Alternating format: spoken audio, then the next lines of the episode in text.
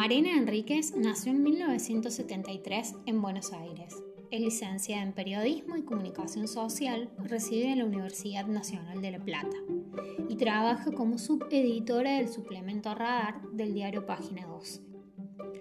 Publicó Bajar es lo peor en 1995, Cómo desaparecer completamente en 2004, Los peligros de fumar en la cama en 2009, Cuando hablamos con los muertos en 2013, La hermana menor en 2014, Alguien camina sobre tu tumba en 2014, Las cosas que perdimos en el fuego en el 2016, Este es el mar en 2017, Ese verano oscuras en 2019, nuestra parte de noche en 2019.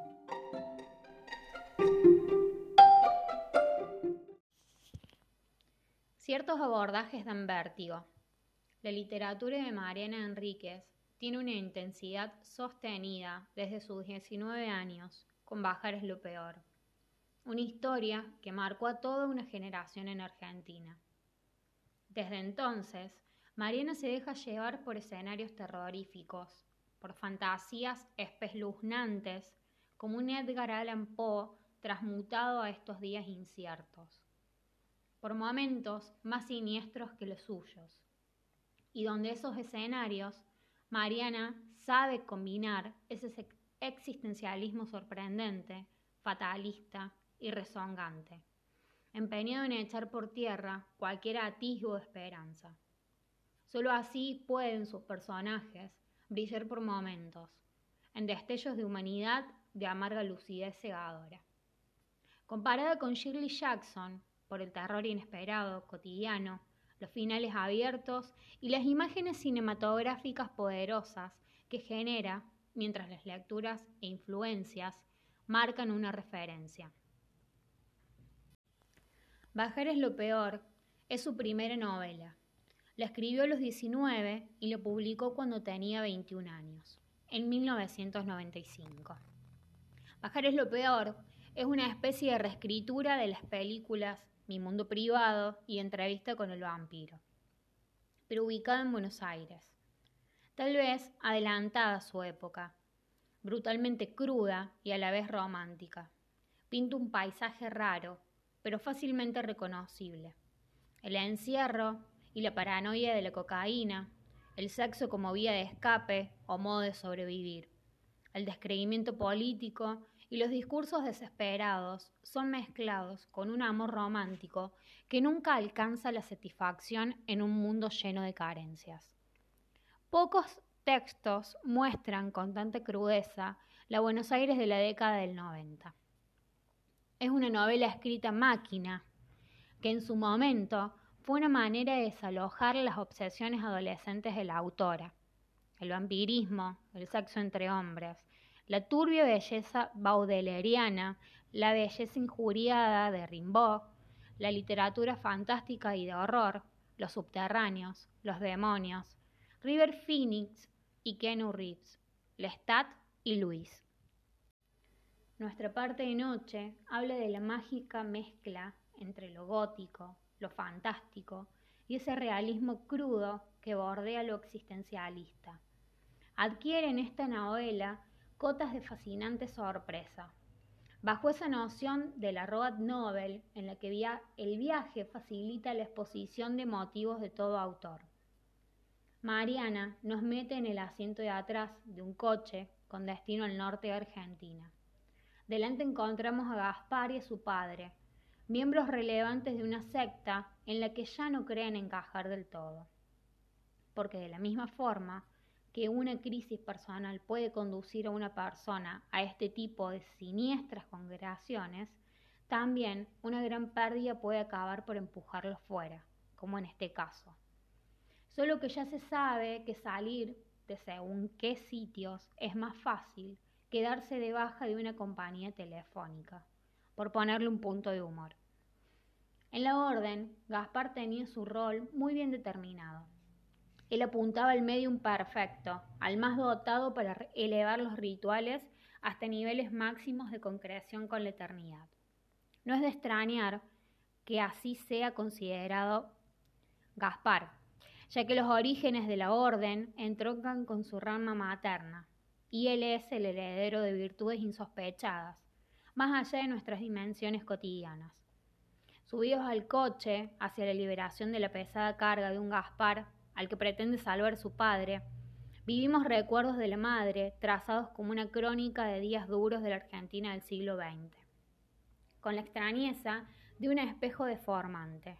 Los miedos y recelos del padre e hijo que huyen se combinan con horrores oscuros de la magia negra con terrores mucho más reales sobre lo vivido por la madre ausente, porque el devenir de los tiempos ofrecen ese vistazo espeluznante hacia el pasado, en el que las sombras se cernían no solo sobre, sobre una secta centenaria, sino también sobre un mundo con graves problemas sociales y políticos, quizás utilizados por los más sectarios poderes de gobiernos reales. Las cosas que perdimos en el fuego. Cuando un relato se reviste de lo onírico, de lo fantástico, pasa a ser un cuento. Y cuando un cuento acaba por desnudar miserias, ofrecer fogonazos intensos que queman el alma, y acaba sentenciando con moralejas hecha polvo como huesos en el fuego, el cuento se transforma en crónica del desastre. Porque esta autora nos conduce en estos once relatos por la perturbadora idea de la destrucción, revestida en cada escenario con el nuevo vestido de gala para cada último baile, con una especie de morbo lector que nos hace observar el desastre con la intensa sensación de fortuna de andar libres de culpa. Cada historia ahonda en obsesiones y miedos, en repudia de lo social, en, en versiones enfermizas pero también en lo risible de nuestro devenir, en el fulgor de la magia a la que nos entregamos como religión cuando nuestra imaginación desborda nuestra realidad vencida hacia el hecatombe. La decadencia tiene jugo y encanto para una narradora como Mariana, que sabe entresacar las imágenes más potentes, esas que nos conducen a una empatía inimaginable con tantos personajes sumidos en la perdición en la culpa, en una rutina que los devora, filias o fobias hechas psicopatías entre lo hilarante y lo sobrecogedor. Los peligros de fumar en la cama. A lo largo de 12 historias, la autora nos envuelve en una atmósfera desconcertante que cubre el mundo que nos rodea en una neblina gris y sigilosa. Sería extraño describir como placentera la experiencia de leer este libro. No es una cuestión de si nos gusta o no lo que allí se encuentra. Lo que hace atravesar esas páginas con tanta avidez es la necesidad de saber hacia dónde se dirigen esos personajes, cuál será su desenlace. Igualmente, Enríquez mantiene el velo de suspenso hasta el final y no termina nunca de explicar todos los detalles que envuelven las historias. En el libro se exploran terrores de distintos calibres y la mayoría de las veces aparecen elementos inesperados que, sin embargo, encastran perfectamente con la narración en curso. Desde un fetiche por los ritmos cardíacos anormales hasta los rituales caníbales llevados a cabo por un grupo de fanáticos o el regreso de niños desaparecidos a las plazas de la ciudad. Cada cuento nos sumerge en una cotidianeidad citadina, atravesadas por sucesos tétricos y oscuros. Pero estos acontecimientos no irrumpen en la narración, transformando todo radicalmente, sino que se insertan allí, tranquilos, como si esa fuese la forma natural de las cosas. El miedo, el asco, la impresión que toman forma al recorrer las páginas del libro afloran a partir de esa presunta normalidad. ¿Cómo puede ser que los personajes no reconozcan el peligro? ¿Cómo no huyen? Nadie grita en este libro, no hay más que respiraciones entrecortadas.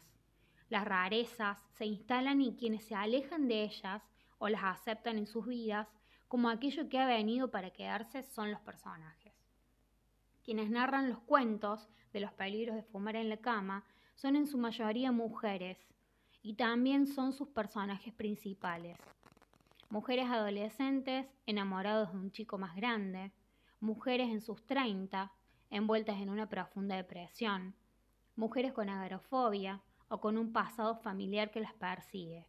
Las narraciones particulares son diversas, pero en todas se percibe un halo de soledad, no como una situación a transformar, sino como parte de quienes son.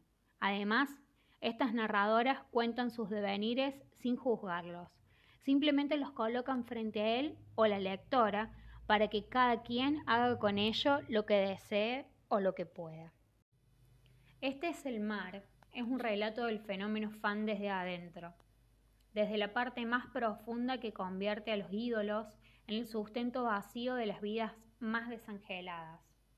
Más allá de la euforia, de la música como forma de vida, de los mitos ensombrecidos y las leyendas carne de cañón de la vitalidad juvenil convertida en desencanto.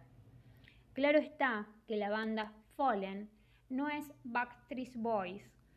El mensaje es bien distinto. La juventud es un calendario frenético que quemar, porque todo lo que viene después es la caída. No se trata de enjuiciar a los mensajeros de la decadencia, músicos como Kurt Cobain o Amy Winehouse. Se trata más bien de observar a una juventud fascinada con la autodestrucción, que encuentra en letras y sintonías los acordes de su partida hacia el infierno. Viste la juventud como una tendencia fan hacia el final, un final anticipado. Mariana Enríquez nos presenta a Elena, seguidora acérrima del Fallen, y sus cantos de sirena hacia la combustión espontánea de la juventud. Se puede amar hasta el extremo, hasta lo parasitario del alma. El polo del odio se encuentra en ese último peldaño del sexo como química esencial. Se puede escuchar música, solo música, pero sabiendo que cada acorde es una invitación a la muerte. Todo depende de un sentido como el oído, tan influenciable, hacia la mayor de las hermosuras o la peor de las pesadillas. La gloria de Elena sería encontrarse con esos ídolos en una única gira con gusto amargo a despedirse de todo. Porque la realidad puede dejar de existir. Todo problema puede encontrar en la soledad y el aislamiento la respuesta nihilista hacia el olvido. Y de ahí que Elena solo busque eso, su encuentro con sus ídolos, de los que sabe todo y a los que pretende entregar su vida como recompensa por ser los únicos que han sabido cunar sus miedos y renuncias. Fallen hizo música como coartada para vivir al límite, referencias a muchos de aquellos que componían, cantaban y vivieron una consecuencia con su trágica perspectiva del mundo. La química esencial, el desmadre de las neuronas y hormonas. Juventud, oro y oropel sueños consumidos por la desidia en pleno siglo XXI. Elena, fan de la destrucción compartida en música de mensajes tétricamente cautivadores. Como dije antes, Mariana Enríquez también es periodista y escribió un libro de no ficción llamado La hermana menor, un retrato de Silvina Ocampo, acerca de Silvina Ocampo la hermana menor de la escritora Victoria Ocampo, en la que cuenta cómo su legado fue opacado por el de Victoria y su esposo Adolfo Bioy Cázares. Íntima amiga de Borges, seductora, inteligente, espontánea, irónica, extravagante, sarcástica, libre y escandalosa, autora de los cuentos más macabros y surrealistas. Presenta un enigma, incluso por su entorno. Quizás por eso Enríquez escribe su biografía, recogiendo invalorable cantidad de datos, entrevistas e información. Por último, publicó un diario de viaje, Alguien camina sobre tu tumba, una crónica de sus visitas a cementerios alrededor del mundo que aún no he leído y muero por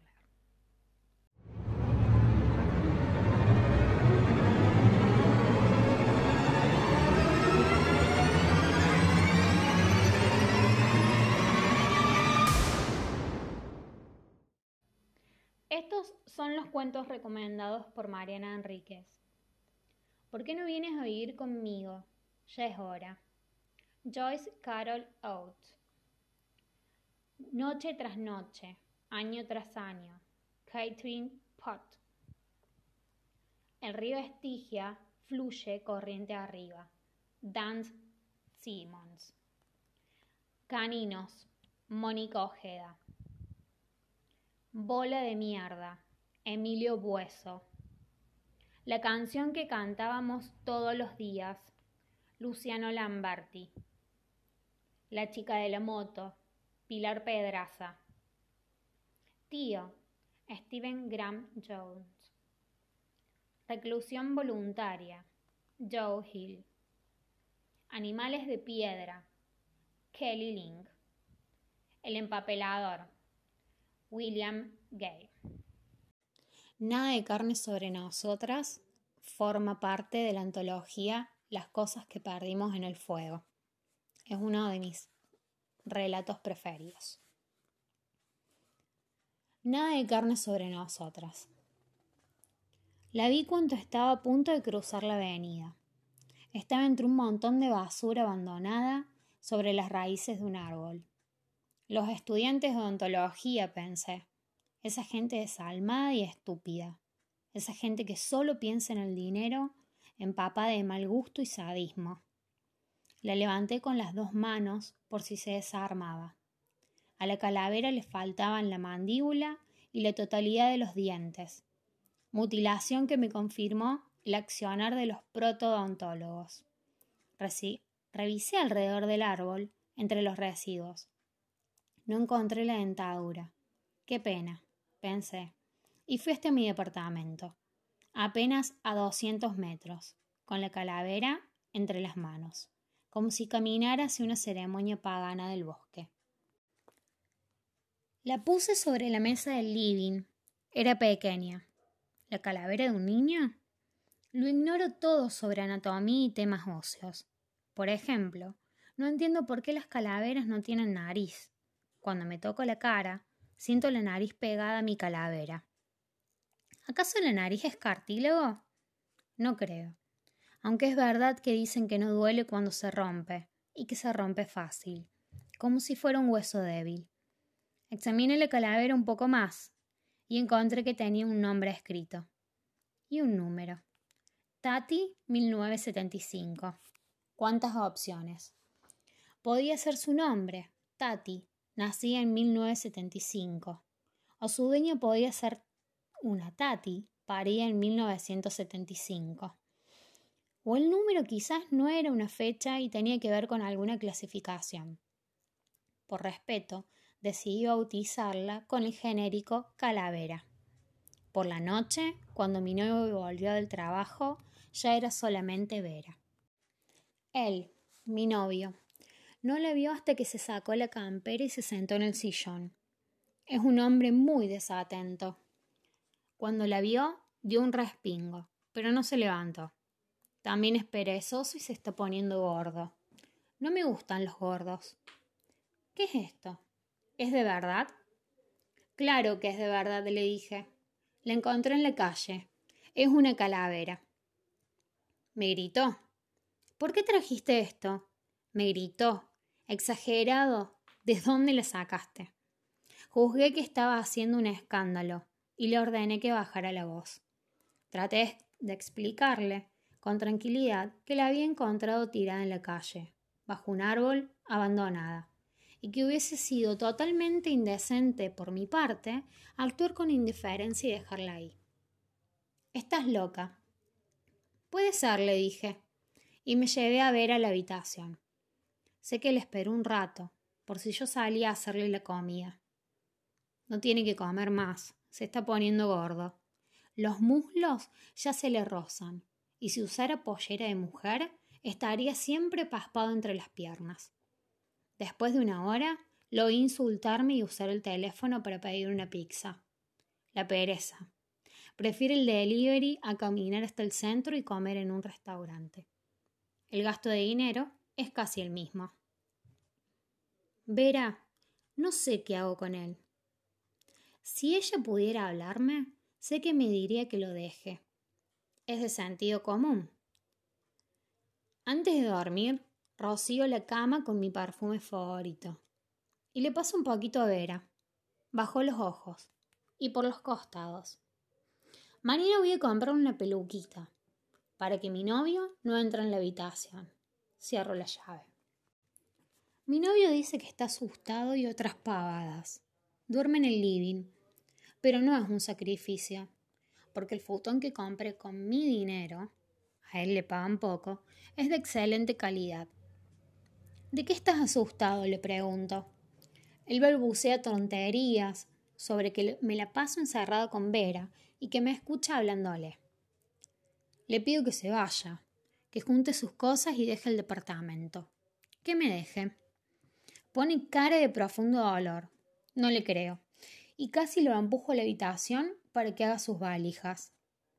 Grita de vuelta, pero esta vez grita de miedo. Es que vio a Verita, que tiene su peluca rubia carísima, de pelo natural, pelo fino y amarillo. Seguramente cortado en un pueblo ex soviético de Ucrania o de la estepa. ¿Son rubias las siberianas? las trenzas de alguna chica que todavía no encontró a quien la saque de su pueblo miserable. Me parece muy extraño que haya rubios pobres, por eso se le compré. También le compré unos collares de cuentas de colores, muy festivos, y está rodeada de velas aromáticas, de esas que las mujeres que no son como yo ponen en el baño o en la habitación para esperar a algún hombre entre llamitas y pétalos de rosa. Me amenazó con llamar a mi madre. Le dije que podía hacer lo que quisiera. Lo vi más gordo que nunca, con las mejillas caídas como las de un mastín napolitano. Y esa noche, después de que se fue con la valija y un bolso colgado del hombro, decidí empezar a comer poco, bien poco. Pensé en los cuerpos hermosos como el de Vera, si estuviese completo, huesos blancos que brillan bajo la luna en tumbas olvidadas, huesos delgados que cuando se golpean suenan como campanitas de fiesta, danzas en la foresta, bailes de la muerte. Él no tiene nada que ver con la belleza etérea de los huesos desnudos. Él los tiene cubiertos por capas de grasa y aburrimiento. Ver y yo vamos a ser hermosas y livianas, nocturnas y terrestres. Hermosas las costras de tierra sobre los huesos, esqueletos huecos y bailarines. Nada de carne sobre nosotras. Una semana después de dejar de comer, mi cuerpo cambia. Si levanto los brazos, las costillas se asoman, aunque no mucho. Sueño algún día cuando me siente sobre este piso de madera, en vez de nalgas tendré huesos y los huesos van a atravesar la carne y van a dejar rastros de sangre sobre el suelo. Van a cortar la piel desde adentro. Le compré a Vera unas luces de decoración, las que se usan para adornar el árbol de Navidad. No podía seguir viéndolas sin ojos, o mejor dicho, con los ojos muertos así que decidí que dentro de las cuencas vacías brillaran las lamparitas. Como son de colores, se pueden ir cambiando. Y ver un día tendrá ojos rojos, otro día verdes, otro día azules. Cuando estaba contemplando el efecto de Vera, con ojos desde la cama, oí que unas llaves abrían la puerta de mi departamento. Mi madre, la única que tiene copia porque a mi ex obeso lo obligué a entregarme la suya. Me levanté para hacerla pasar. Le preparé un té y me senté a tomarlo con ella. Estás más flaca, me dijo. Es el estrés de la separación, le contesté. Nos quedamos calladas. Por fin ella habló. Me dijo Patricio que estás en algo raro. ¿En qué? Por favor, mamá, inventa cosas porque lo eché. Dice que te obsesionaste con una calavera. Me reí. Está loco. Con unas amigas estamos armando disfraces y maquetas de terror para la noche de brujas. Es para divertirnos.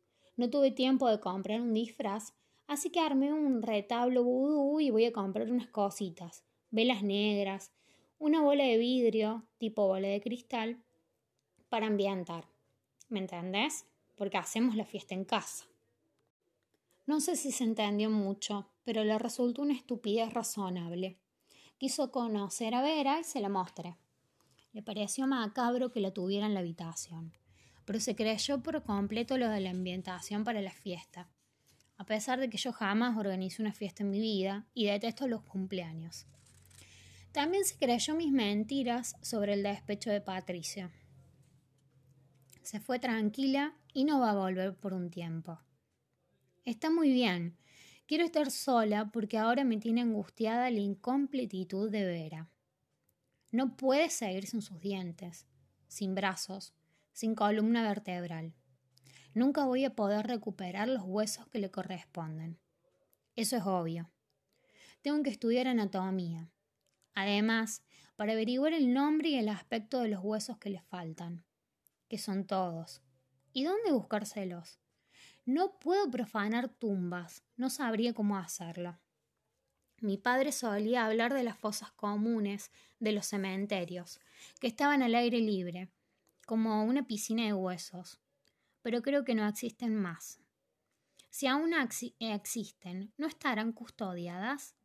Me contaban que los estudiantes de medicina iban a buscar ahí sus esqueletos, los usaban para estudiar. ¿De dónde los sacan ahora los huesos para estudiar? ¿O usarán réplicas de plástico? Veo muy difícil caminar por las calles con un costillero humano. Si encuentro uno, para cargarlo, usaré la mochila grande que dejó Patricio, la que llevamos de campamento cuando él todavía era flaco. Todos caminamos sobre huesos. Es cuestión de hacer agujeros profundos y alcanzar a los muertos tapados. Tengo que cavar con una pala, con las manos, como los perros, que siempre encuentran los huesos, que siempre saben dónde los escondieron, dónde los dejaron olvidados.